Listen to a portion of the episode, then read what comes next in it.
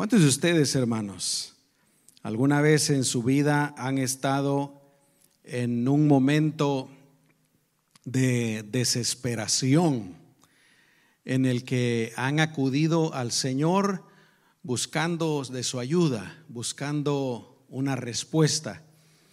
Eh, bueno, primero quisiera pensar que tal vez la mayoría de los que estamos aquí, hemos estado o hemos vivido un tiempo así, ¿no? Y precisamente yo quisiera compartirles a ustedes algunas palabras de ánimo de, la Biblia, porque y he titulado este mensaje, hermanos, el que busca a Dios de corazón, lo encuentra. El que busca a Dios de corazón, lo encuentra. Está basado en lo que Dios dice de Él mismo en Jeremías capítulo 29, versículos 12 al 13. Dios aquí les está hablando al pueblo de Israel de algo que del futuro, ¿verdad? Pero miren lo que Dios les dice.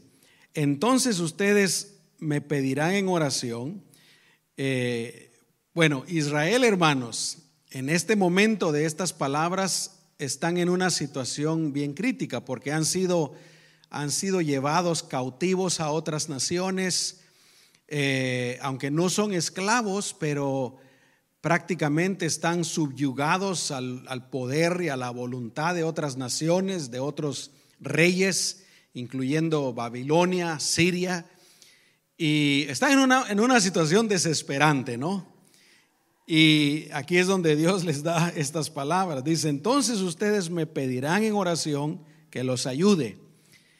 Y mire lo que dice Dios, y yo atenderé sus peticiones. Cuando ustedes me busquen, me hallarán. Si me buscan, ¿qué dice hermanos? De todo corazón. Luego yo creo que todos conocemos ese pasaje de Jeremías 33.3 en donde dice, clama a mí y yo te responderé. Te daré a conocer cosas grandes y maravillosas que tú no conoces. Pero ¿saben qué? Esa promesa de Dios, nuestro Señor Jesucristo la repite en el Nuevo Testamento. O sea, no era solo para el pueblo de Israel, no era solo para el Antiguo Testamento. El Señor nos lo vuelve a repetir. Mateo capítulo 7, versículos 7 y 8.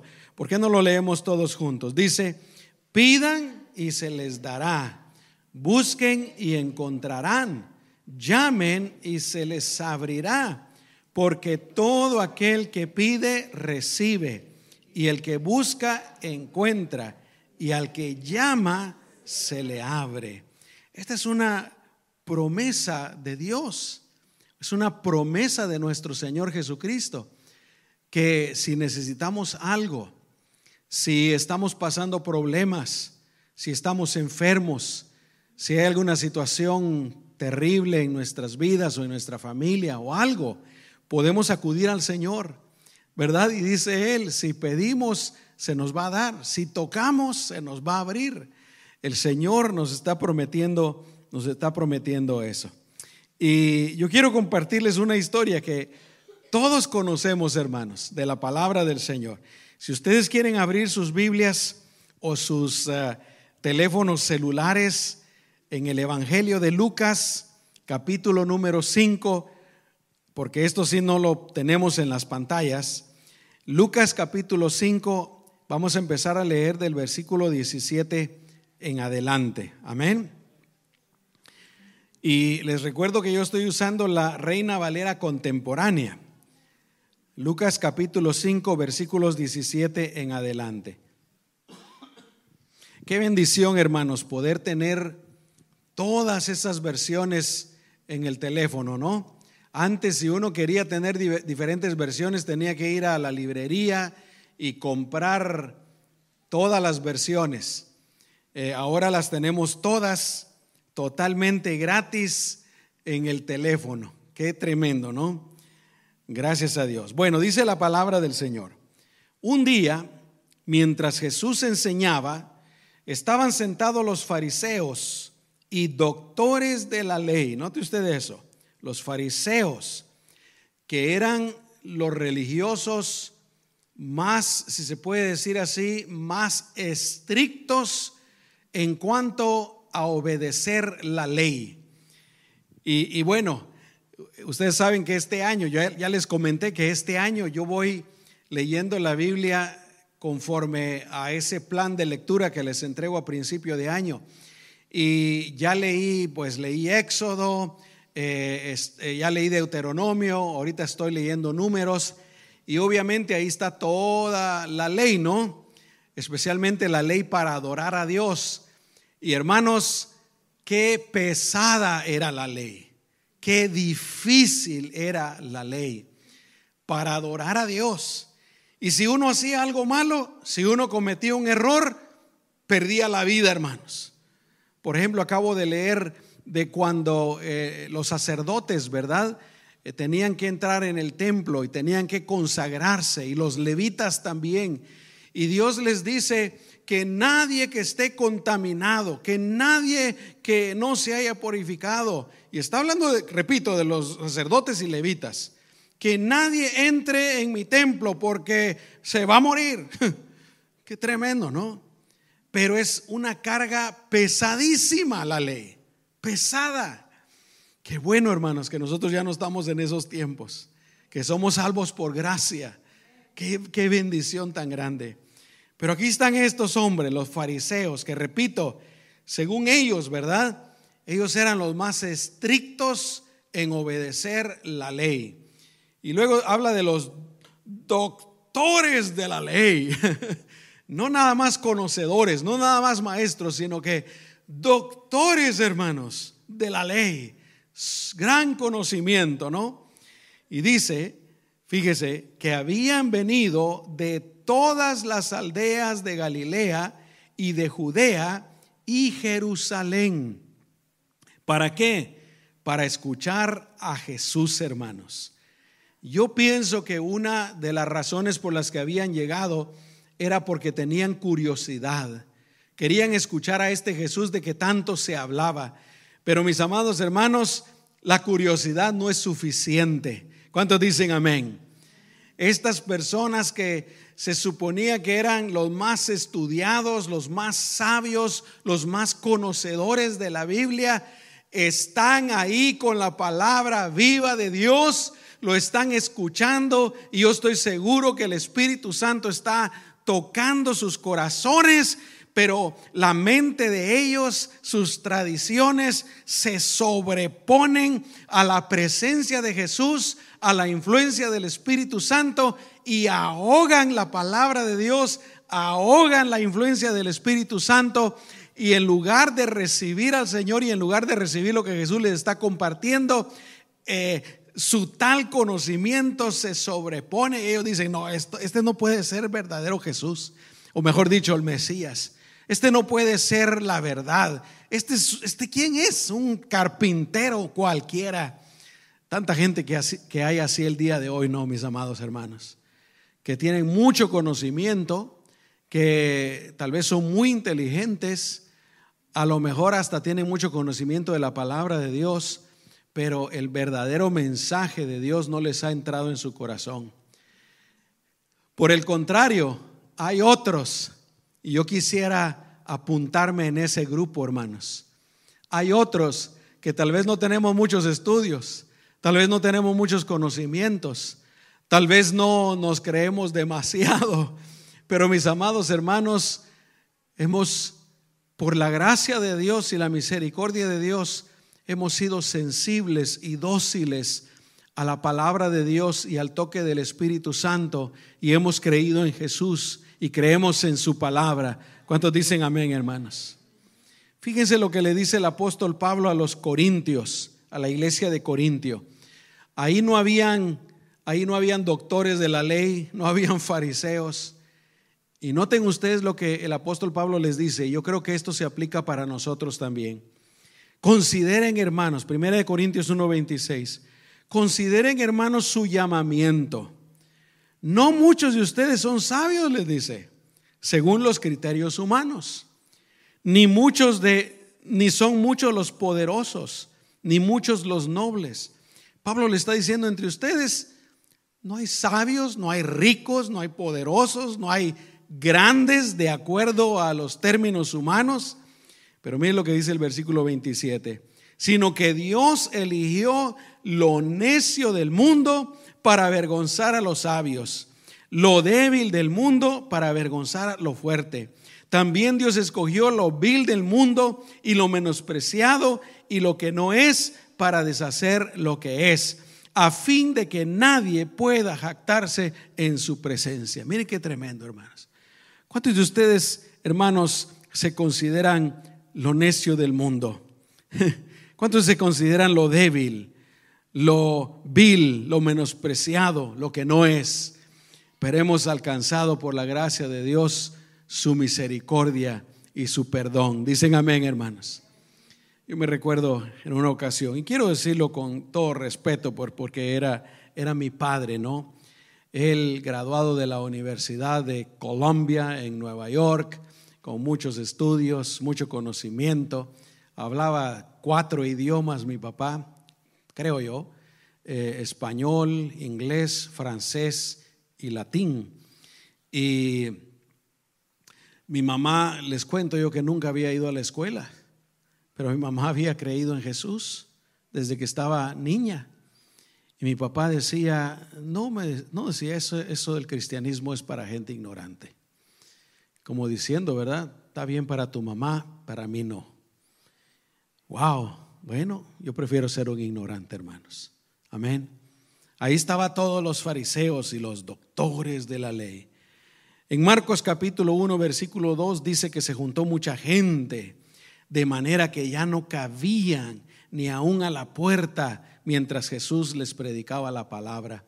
Parece que eh, estaban en una casa, ¿no? Y ahí está Jesús predicando, ahí están los fariseos, ahí están los doctores de la ley, y hermanos, hay una multitud en las ventanas, en las puertas, en la calle, tratando de escuchar. Ahí está lo vil afuera. Adentro están los fariseos y los doctores de la ley. Ahí afuera está lo vil, lo menospreciado, lo que no es. Y ellos sí tienen hambre, hermanos, tratando de escuchar a Jesús. Y al final del versículo 17 dice, escuchen esto, el poder del Señor estaba con Jesús para sanar. Jesús está enseñando pero el poder del Señor estaba con Jesús para sanar. Fíjese qué tremendo. Ahora, Jesús no dice aquí en este momento que Él está sanando a nadie. Él está predicando la palabra de Dios. Pero el poder del Señor estaba con Jesús para sanar. Yo quiero recordarles esta mañana, hermanos, que nuestro Señor Jesucristo es Dios. Es el creador de todo lo que existe es el único Dios. Él es todopoderoso. Para Él no hay nada imposible. Y Él dio su vida por nosotros para rescatarnos de los pecados y rescatarnos de la condenación eterna. Y Él nos ama. Y Él está con nosotros. Y Él desea ayudarnos en nuestras tribulaciones, en nuestros problemas, en nuestras dificultades. Pero cuando todo está bien, aún cuando estamos felices, cuando hay trabajo, cuando hay, hay risas, cuando está bien la familia, es por el Señor, porque Él nos ama, porque Él nos bendice. Amén. Él es todopoderoso. Y sigue diciendo el versículo 18, en ese momento dice, llegaron unos hombres que traían en una camilla a un paralítico y dice la Biblia que querían llevarlo adentro y ponerlo delante de Jesús para que Jesús lo sanara. Yo cuando leí esto, hermanos, yo pensaba, qué bendición tener amigos como estos, ¿no? O familiares como estos. La Biblia no nos dice si eran amigos o familiares, solo dice que eran cuatro hombres. Y estos cuatro hombres llevaban cargado a este en una camilla porque querían ponerlo delante de Jesús. Pero qué bueno tener amigos así, hermanos. Qué bueno tener familias así. ¿Cuántos de ustedes tienen buenos amigos, hermanos? que los han ayudado en los tiempos difíciles, los han ayudado en las dificultades, han estado con ustedes cuando los otros que se llamaban amigos no están. Amén. Aleluya. Hay amigos que solo están cuando hay dinero, solo están cuando hay fiesta, solo, solo están cuando hay diversión, cuando hay alegría, cuando todo está bien. Pero a veces esos amigos no son verdaderos amigos. Algunos sí, pero los verdaderos amigos, hermanos, y las personas eh, buenas se manifiestan cuando uno está enfermo, cuando uno ha perdido el trabajo, cuando hay problemas, cuando hay dificultades. Esas personas están contigo. Dicen amén, hermanos. Yo creo que todos, hermanos, tenemos amigos así. ¿Cuántos dicen amén? Gloria a Dios. Y saben qué? Yo sé que algunos de ustedes son esos amigos. Yo lo sé. Yo sé que algunos de ustedes son esos familiares para otros. Pero también yo pensaba que para eso es la iglesia. Como decía mi esposa hace un ratito, para eso es la iglesia. Quiero decirles algo que, repetí, me recuerdo hace muchos años. A ver si alguno de ustedes se recuerdan, hermanos. Cuando tenemos necesidades, cuando tenemos dificultades, es bueno compartirlas con nuestros hermanos en la fe. ¿Por qué, mis amados hermanos? Por varias razones. Número uno, el simplemente hecho de hablar es una terapia tremenda. El simplemente hecho de, decir lo que nos está pasando es sacarlo de aquí del pecho y, y trae alivio. Dicen amén, hermanos.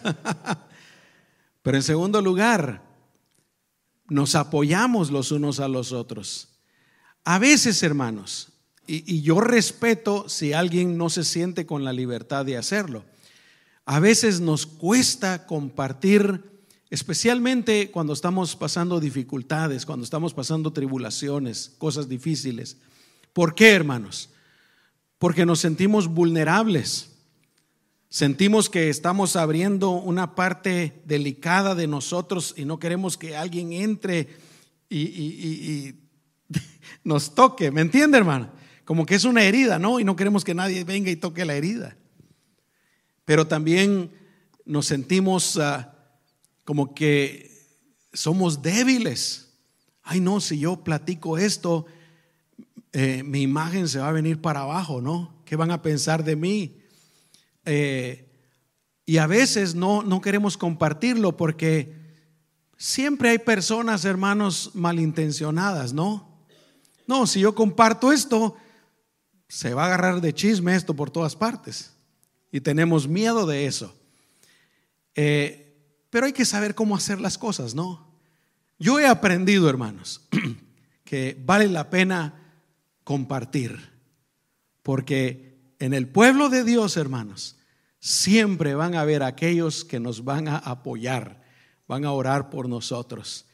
Mira lo que dice Santiago capítulo 5, versículo 13. ¿Hay alguien entre ustedes que esté afligido? Que ore a Dios. ¿Alguno de ustedes está de buen humor? Pues que cante alabanzas. ¿Hay entre ustedes algún enfermo? Mira lo que dice, que se llame a los ancianos de la iglesia para que oren por él y lo unjan con aceite en el nombre del Señor. La oración de fe sanará al enfermo y el Señor lo levantará de su lecho. Si acaso ha pecado, sus pecados le serán perdonados.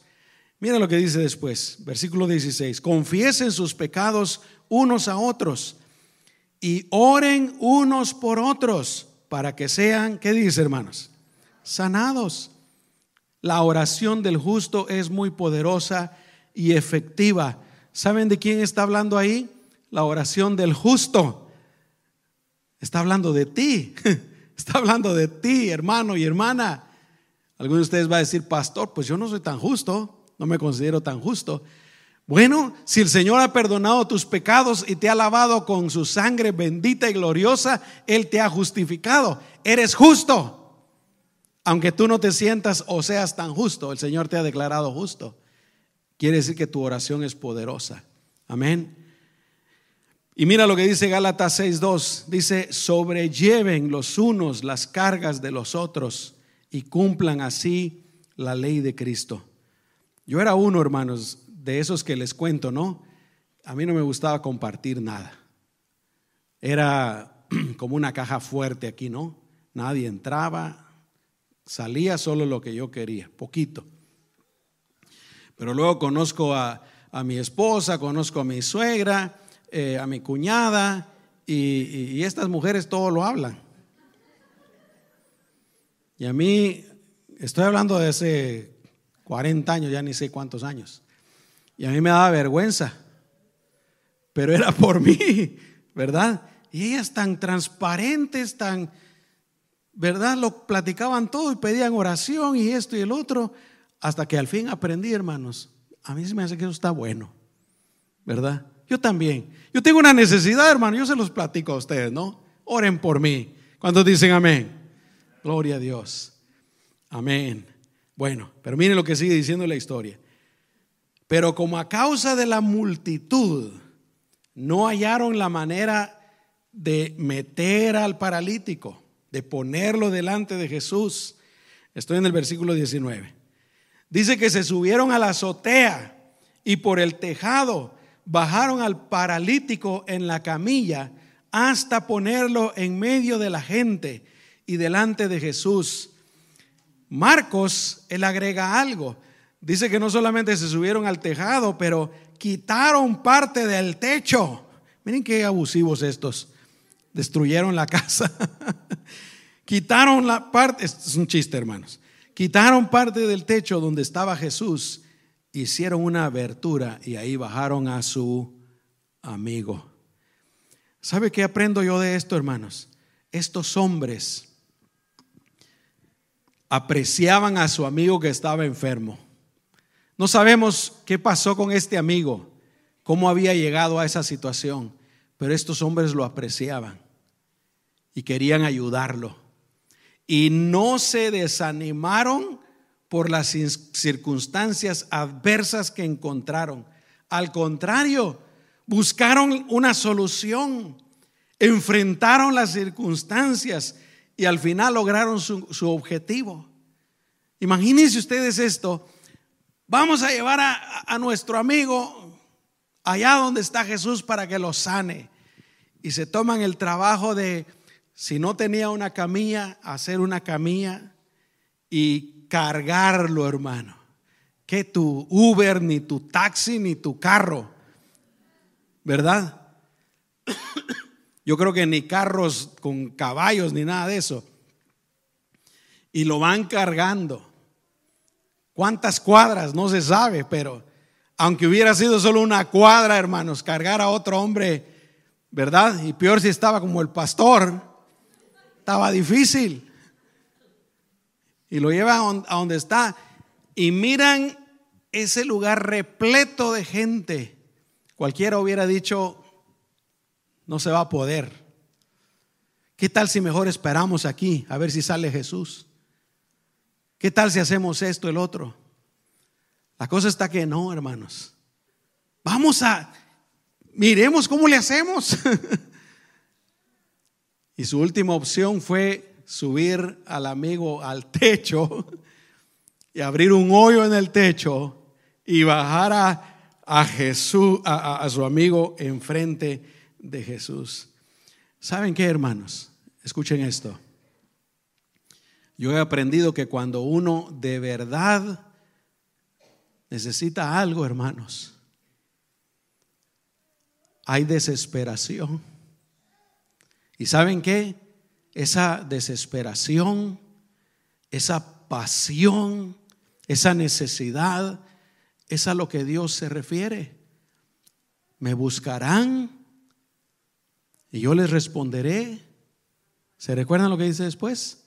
Cuando me busquen de corazón, de corazón. Cuando uno de veras necesita algo, hermanos, uno va a hacer todo lo que sea necesario para buscarlo.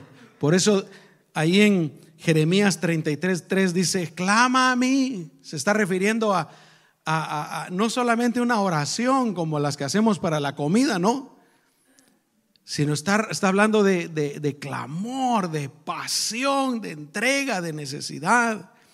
Y la Biblia, hermanos, está llena de casos de personas que clamaron al Señor cuando estaban desesperados. ¿Se recuerdan ustedes de los dos hombres ciegos que le gritaron al Señor, Señor, hijo de David, ten misericordia de nosotros. Y les decían, cállense, cállense. Que cállense ni que nada, le vamos a gritar más. ¿Se recuerdan ustedes de aquel padre que lleva a su hijo endemoniado con los discípulos y los discípulos no lo pueden eh, eh, liberar hasta que llega Jesús? Y Jesús llega y reprende a los discípulos, ¿hasta cuándo voy a estar con ustedes, gente incrédula, de poca fe? Y el padre le dice, Señor, ayuda a mi incredulidad.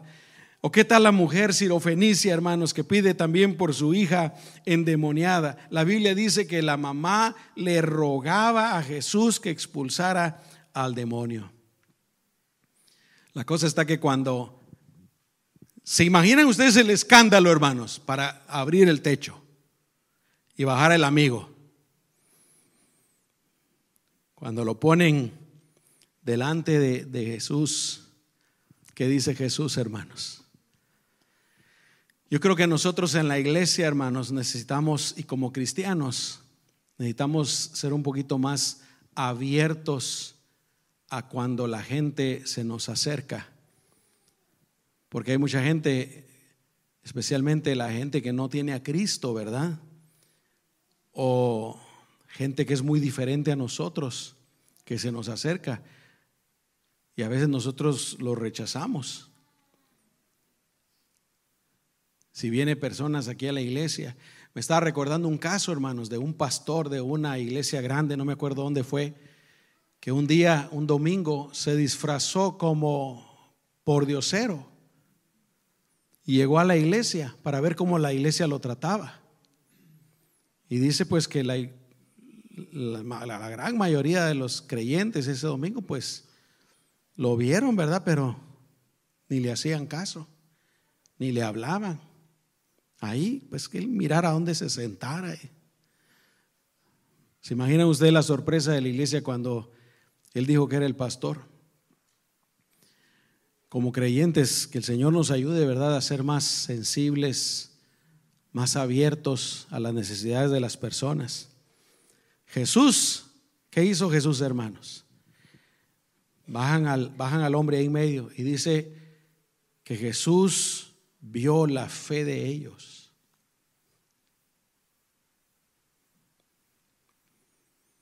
La fe de estos hombres, hermanos, que obró en favor de su amigo.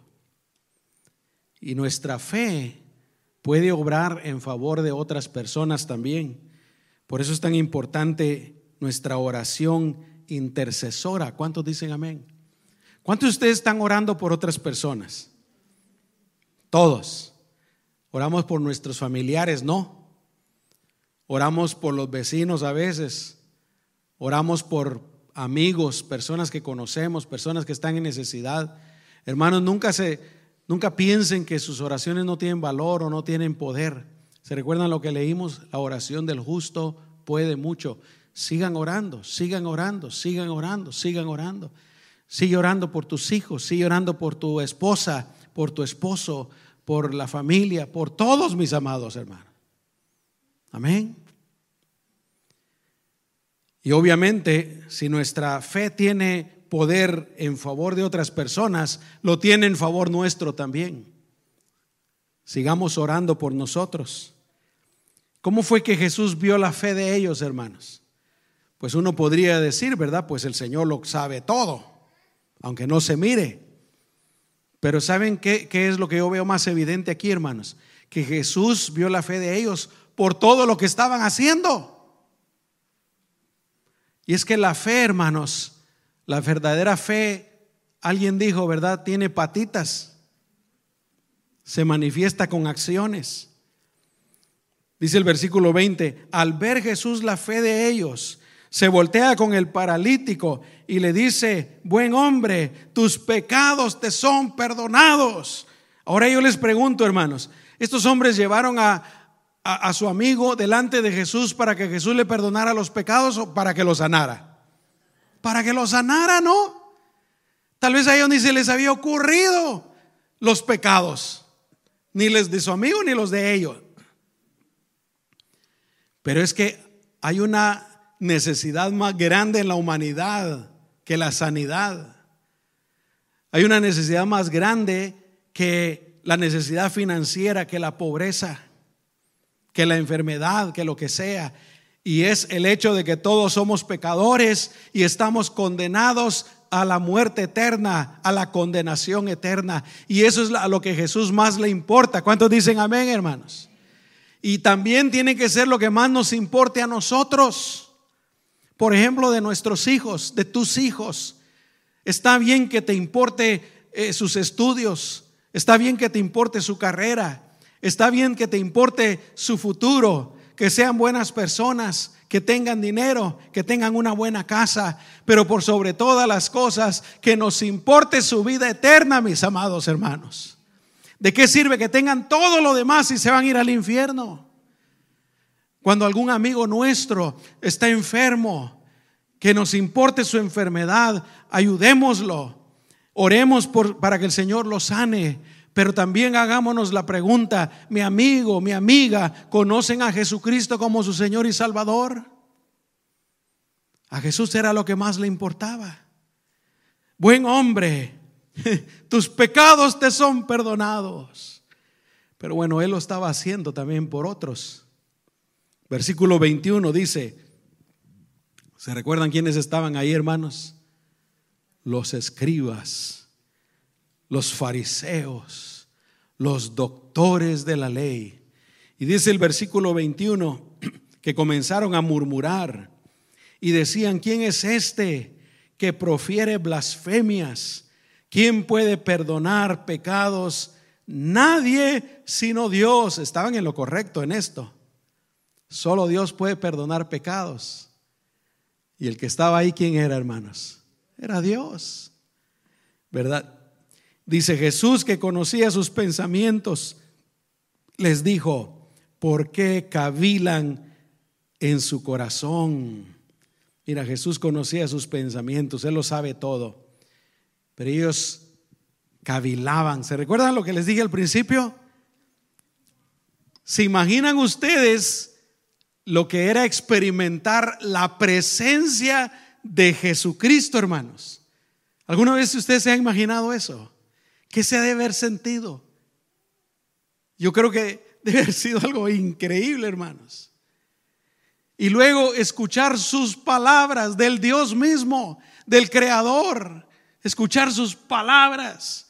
Y luego el trabajo del Espíritu Santo aquí. Yo les aseguro que ellos e-, eran impactados, pero al mismo tiempo, como les dije, sus conocimientos, sus tradiciones, el qué dirán, ellos dejaron que se impusiera sobre la, la influencia de Jesucristo. No. O sea que por una parte, ellos sentían el poder de Dios, la presencia de Dios, pero por otra parte, estaban su conocimiento, sus tradiciones, su posición, todo eso, estaban cavilando. ¿A qué le hacemos caso? ¿A qué le hacemos caso?